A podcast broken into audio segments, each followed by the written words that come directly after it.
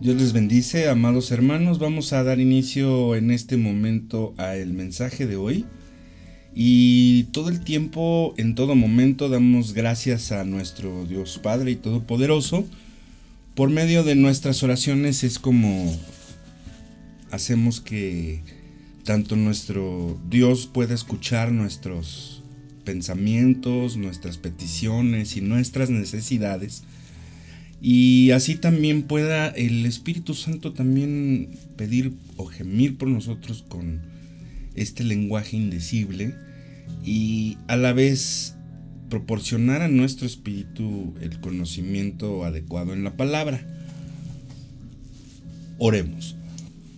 Bendito Padre Celestial, en este momento venimos delante de ti pidiéndote, Señor, con un corazón humilde y agradecido que nos des la oportunidad de poder comprender a través de tu Espíritu Santo en esta hora qué es lo que nuestro Señor Jesucristo hace más de dos mil años nos vino a mostrar qué es lo que Él o Jesús, Yeshua, Yahshua, el Mesías, Emmanuel, Jesús, Dios con nosotros, el buen pastor, tantos títulos que pudiéramos ponerte, Señor, pero que en este momento podamos comprender a través de tu palabra qué es lo que tú como nuestro Señor Jesús has traído a nuestra vida. Por esa razón, Señor, te cedemos el, el, lugar de honor en este momento y que tu Espíritu Santo sea quien nos pueda mostrar a través de nuestro Espíritu el mensaje que tienes preparado para hoy. En el poderoso y precioso nombre de nuestro Señor y Salvador Jesús. Amén. Muy bien, hermanos, pues hemos escuchado entonces la...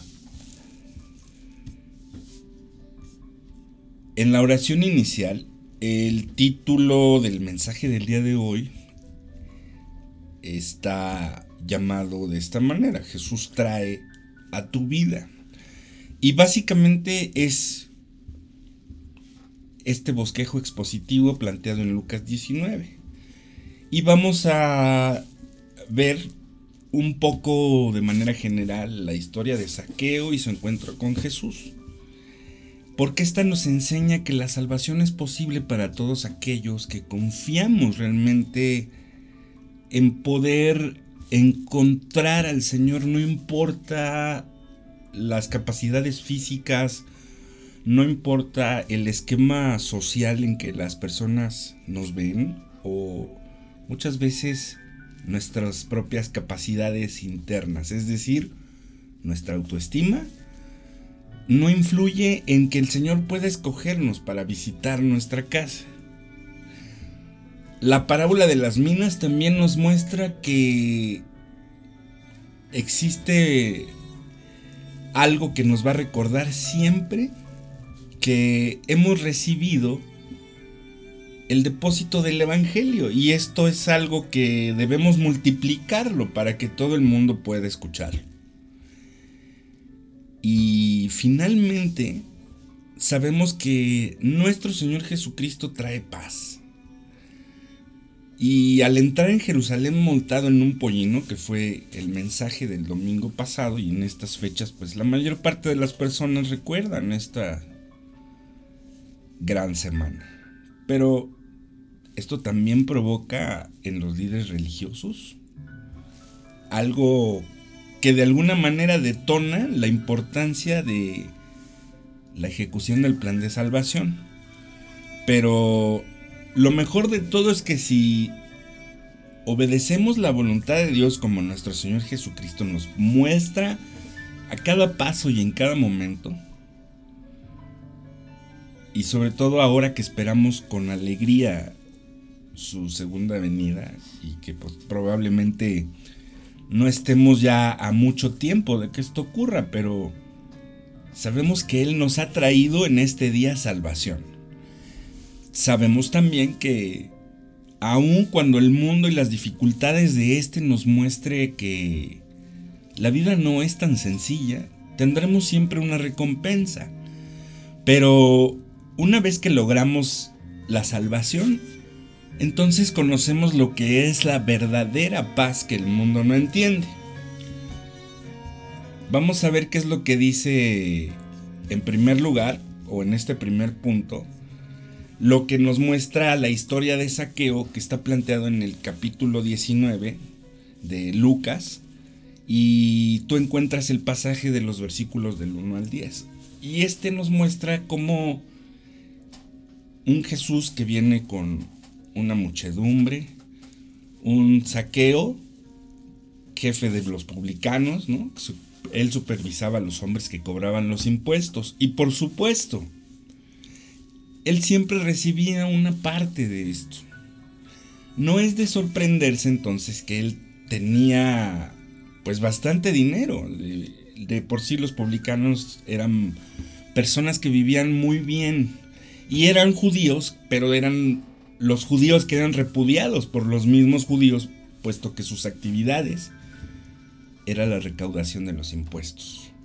Finalmente, podemos entender a través de esta parábola que aun cuando nuestro Señor Jesucristo que nos muestra que el cielo no es tan sencillo de acceder, es decir, que es más fácil que un rico llegue al cielo, perdón, que es más fácil que una aguja, que un camello entre en el ojo de una aguja, que un rico entre en el reino de los cielos. Pero no dice que sea imposible. Entonces, a través de la historia de saqueo podemos ver que, a pesar de que un judío rico probablemente no tenía las oportunidades de ser visitado por nuestro Señor Jesucristo, Él muestra este interés de poder llegar a Él, de conocerlo, de verlo de cerca y trepa un árbol. Entonces, de alguna manera, cuando Jesús y sus seguidores pasaban por Jericó rumbo a Jerusalén, y este saqueo quien procuraba ver a Jesús, pero pues su corta estatura lo pues no lo impedía, pero lo hacía muy complicado, puesto que la gran muchedumbre que estaba mucho más cerca de Jesús no permitía que le pudiera ver de cerca. Sin embargo, él busca la manera de subirse a un árbol para poder lograr ver a nuestro Señor. Y en su anhelo hizo dos cosas poco comunes para un hombre de su posición. Corrió. En el oriente los hombres no corren y segundo, se subió a un árbol. Pero su curiosidad lo llevó a su conversión. Fue Jesús el que quiso ver a Saqueo. Jesús se detuvo, miró hacia arriba y le dijo, Saqueo, ven, que voy para tu casa. Y entonces Saqueo bajó y lo recibió como su invitado. Saqueo había estado buscando pero había sido encontrado, dice la palabra de Dios, que el que busca encuentra y el que toca se le abre. Entonces, él recibió a Jesús con gozo y esto lo puedes leer en Juan capítulo 1, de los versículos del 11 al 13. Él dio muestras de que había experimentado una vida nueva en su corazón, la salvación llegó a la casa de saqueo y también así llega la salvación tarde o temprano. Como la palabra de Dios está escrito en Apocalipsis 3:20, dice que Jesús viene a la puerta y va a tocar, si tú le abres, entonces va a cenar contigo. Es decir, que tu salvación ahora es ese preciso momento en donde Jesús entra en tu vida y a través de la fe que podemos nosotros desarrollar, esta es la misma fe de salvación que la fe que tuvo Abraham. Vamos a ver qué es lo que dice Romanos 4:12 en la palabra de Dios. Y la Biblia dice en la Reina Valera revisada de 1960, dice lo siguiente. y padre de la circuncisión y padre de la circuncisión no solamente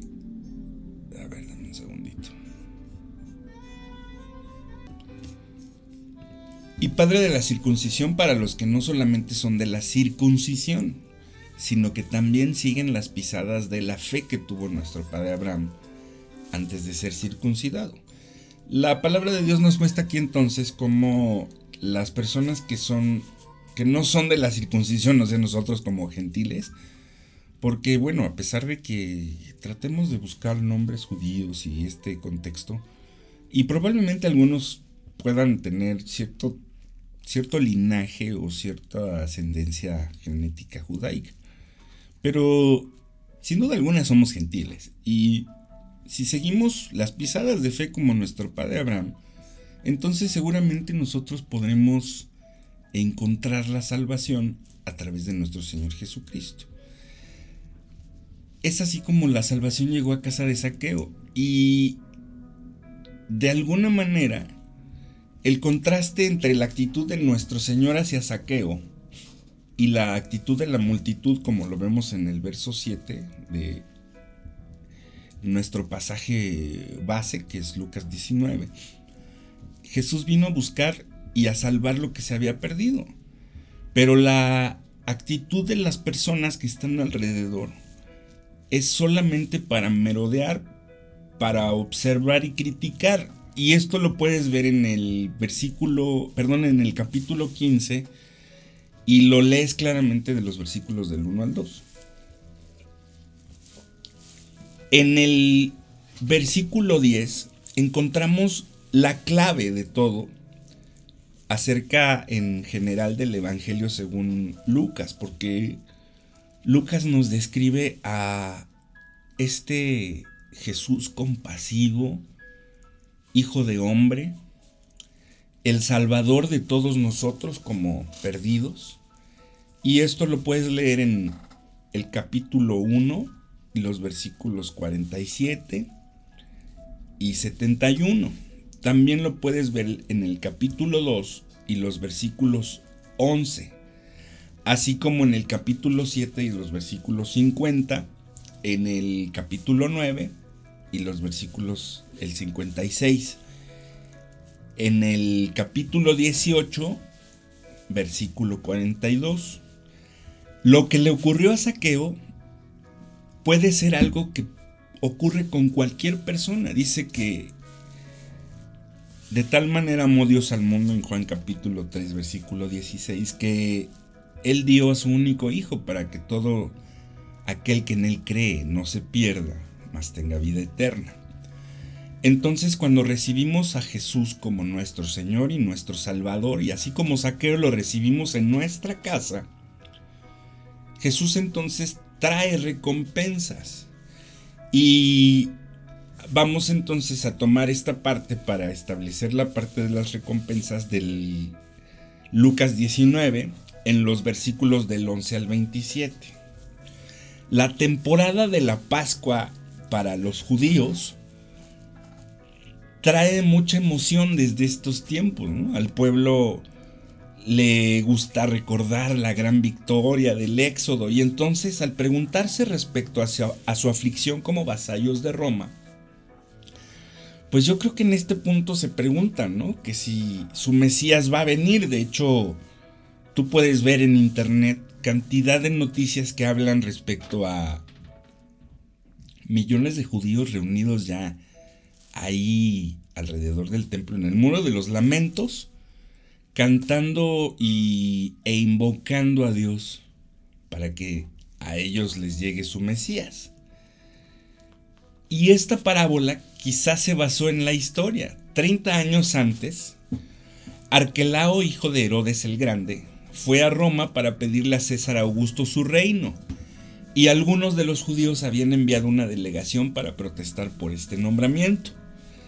Pero lo más importante de esto es que no debemos confundir la parábola de las minas con la parábola de los talentos que está en Mateo capítulo 25 de los versículos 14 al 30.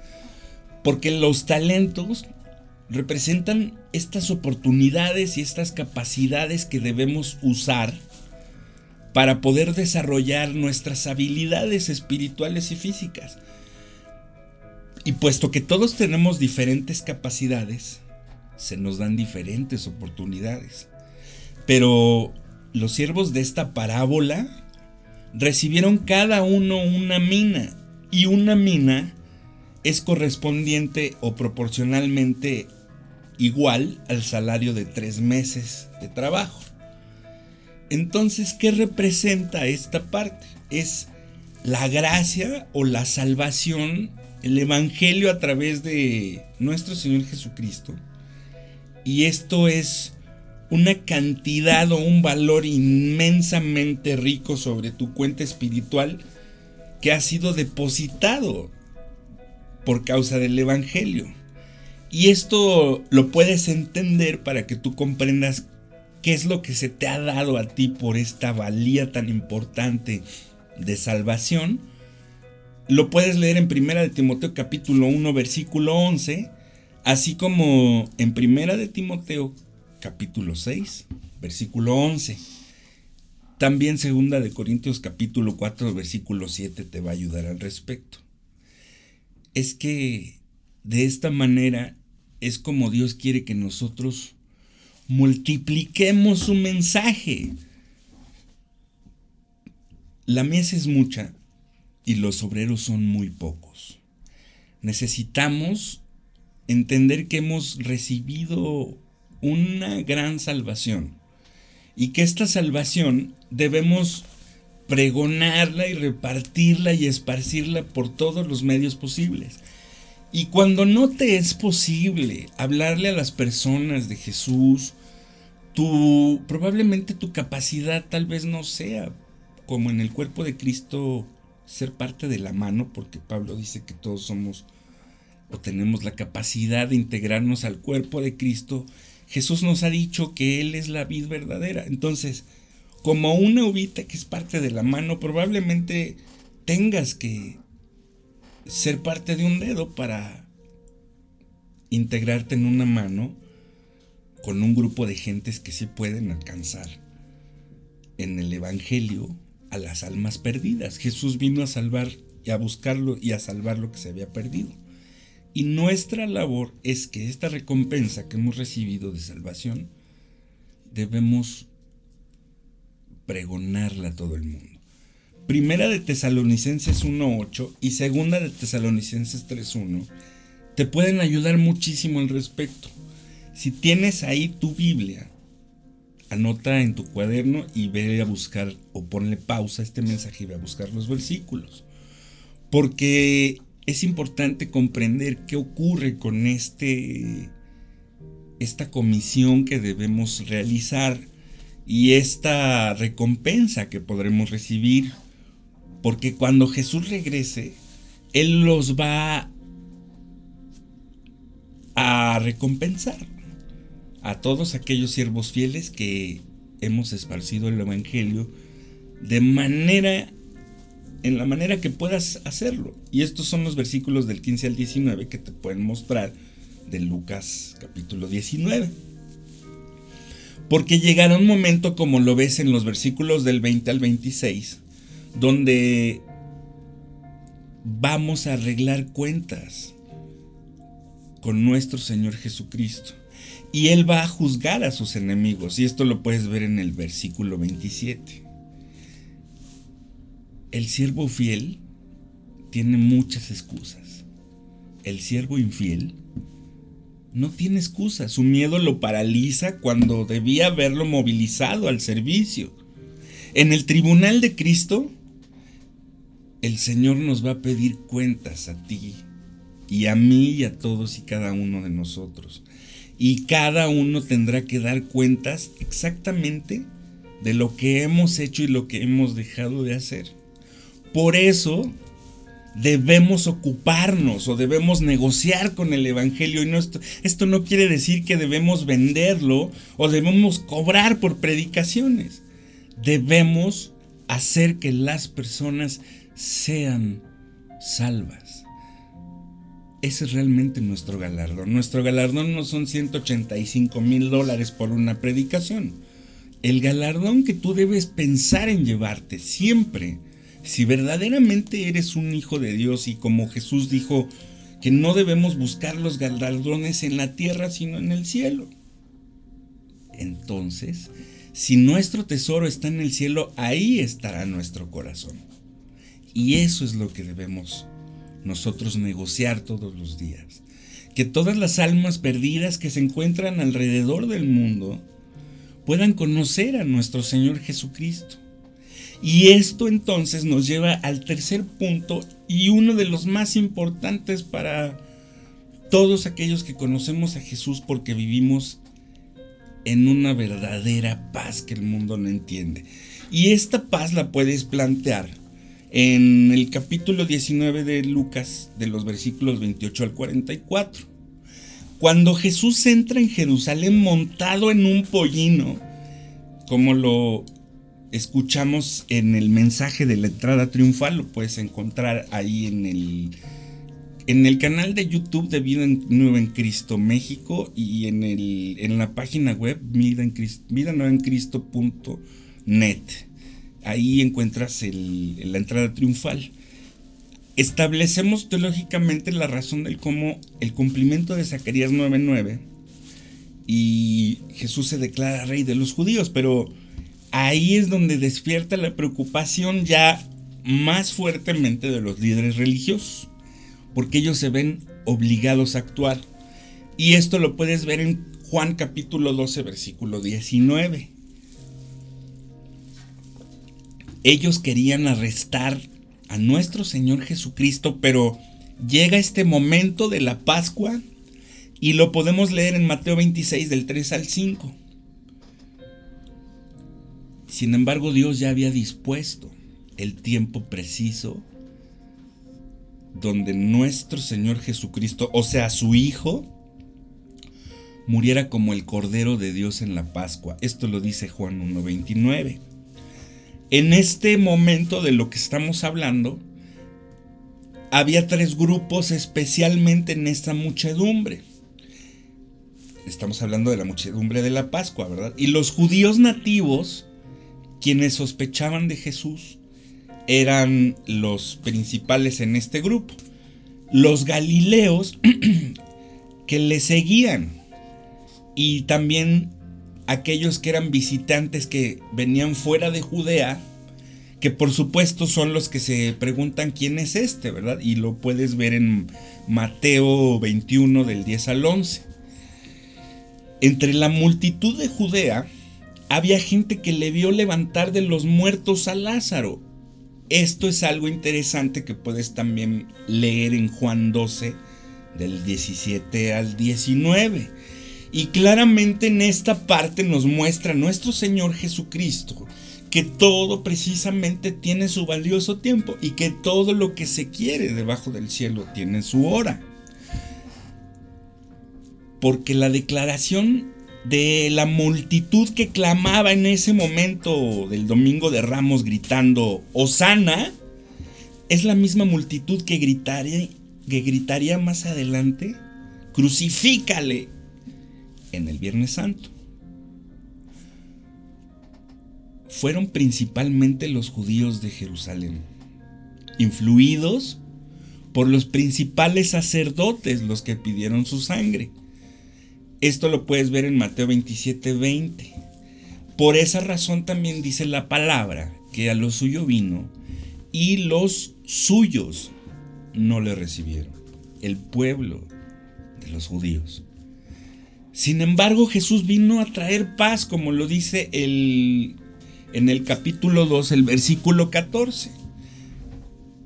Aún así, la gente lo rechazó y declaró la guerra de forma espiritual. Esto lo dice el, el, capítulo 12 y los versículos del 49 al 51.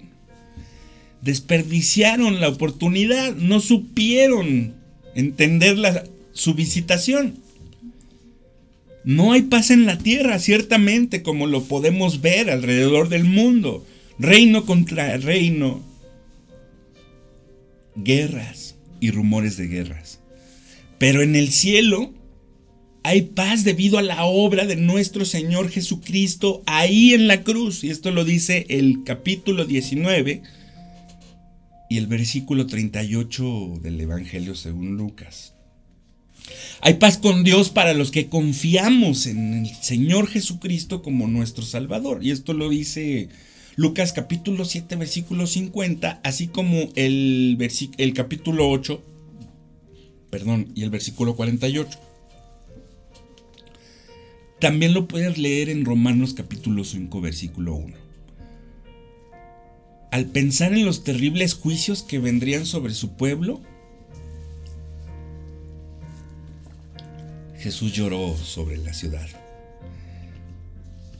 Montado ahí en ese burrito, Jesús entendía claramente los tiempos.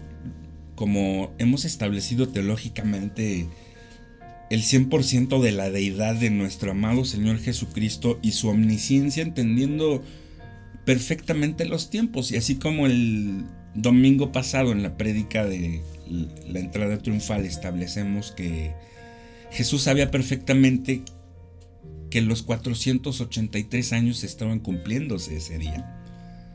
Y que el reloj profético de Dios hacia el pueblo de los judíos debía detenerse porque no supieron entender el tiempo de su visitación. Y sus palabras fueron, Jerusalén, Jerusalén, tú que matas a los profetas. Y gracias a Dios en este punto para el resto de nosotros, en ese momento empieza entonces a, no solo a conflagrarse, porque ya de alguna manera estaba escrito, empieza a desarrollarse políticamente, espiritualmente y en todos los estatus físicos y espirituales posibles en este mundo y en el que sigue o en el espiritual, comienza verdaderamente a llevarse a cabo el plan de salvación. Y es precisamente en este punto como entendemos que una vez que nosotros llegamos a este plan de salvación que en mensajes más adelante vamos a escuchar las razones de salvación, por qué nuestro Señor Jesucristo vino a cumplir la ley y no a derogarla. Y lo más importante, la actitud tan sublime como tal propuesta de un cordero, da su vida por ti y por mí ahí en esa cruz. Esta este gran sacrificio, este regalo tan valioso de salvación, nos trae una pureza. Y en el esquema divino de las cosas, la justicia y la paz van siempre de la mano. Esto lo dice Salmos 85.10, Isaías 32.17, Hebreos 7 del 1 al 2 y Santiago 3.17. La nación judía era perversa porque la adoración estaba corrupta ya. El templo santo se había convertido en un mercado religioso donde la familia del sumo sacerdote se enriquecía obteniendo ganancias de los judíos extranjeros, quienes tenían que comprar sacrificios y pues naturalmente cambiar las monedas extranjeras por las monedas, de, de corriente local. Jesús cita Isaías 56, 7 y Jeremías 7, 11 para respaldar la purificación del templo. Como en la entrada triunfal, este acto público exacerbó el odio de los líderes religiosos y así determinarían actuar lo más pronto posible. En conclusión,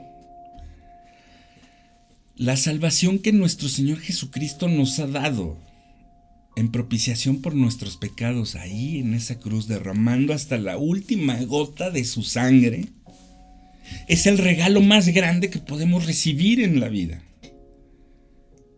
Jesús te ofrece la oportunidad de vivir una vida llena de paz, una vida con amor y sobre todo llena de esperanza. Y lo más importante, que tengas un propósito en tu vida.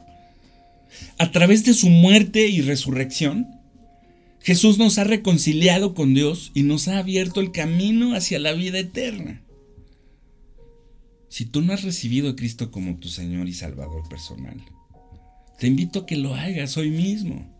Simplemente tienes que creer en tu corazón y tienes que decir con tu boca, Señor Jesús, tú eres mi Salvador.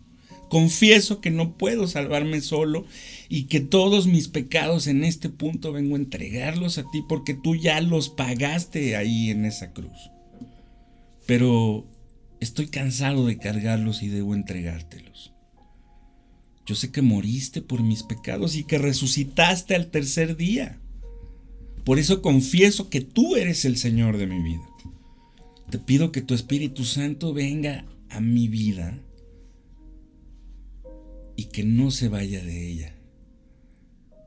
Si tú estás dispuesto a dar este paso de fe, repite estas palabras. Y si tú te has alejado de Dios, pero has comprendido que de alguna manera nuestro Señor Jesucristo te ha demostrado una y otra vez que puedes regresar a casa así como el Hijo pródigo y que de alguna manera, aun cuando pudiste ser un Judas quien le traicionó y le entregó, está siempre permitiendo que estés cerca de él.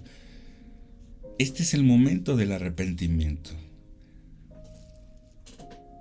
Acerquémonos a Dios pidiendo perdón y diciéndole así, Señor, perdona nuestros pecados porque muchas veces, aun cuando sí sabemos lo que hacemos, no entendemos las, repercusiones espirituales de nuestras malas decisiones, Señor. Por esa razón, Padre, te pedimos que nos perdones de todos los males que pudimos haber hecho en este tiempo que no nos hemos acercado a ti. Nos hemos alejado y el miedo, la angustia, la preocupación comienza realmente a retomar nuestra vida. Por eso te pedimos, Señor, que nuevamente traigas a nuestra vida paz, esperanza, tranquilidad y sobre todo que traigas esa bendición que nuestro corazón está anhelando recibir de tu parte, Señor. Danos, Padre, la oportunidad de poder cantarte siempre todos los días. Osana, Osana, el Rey que llega a nuestras vidas. Y que no terminemos crucificándote, Señor, sino podamos esparcir el Evangelio a todas las criaturas, proyectándote como nuestro Maestro que no está ahí en esa cruz muerto, sino que ha resucitado y nos ha dado todo este poder y dominio y autoridad, pero sobre todo que nos ha dado el amor suficiente para predicar el Evangelio a todas las criaturas. En el poderoso y precioso nombre de nuestro Señor y Salvador Jesús. Amén.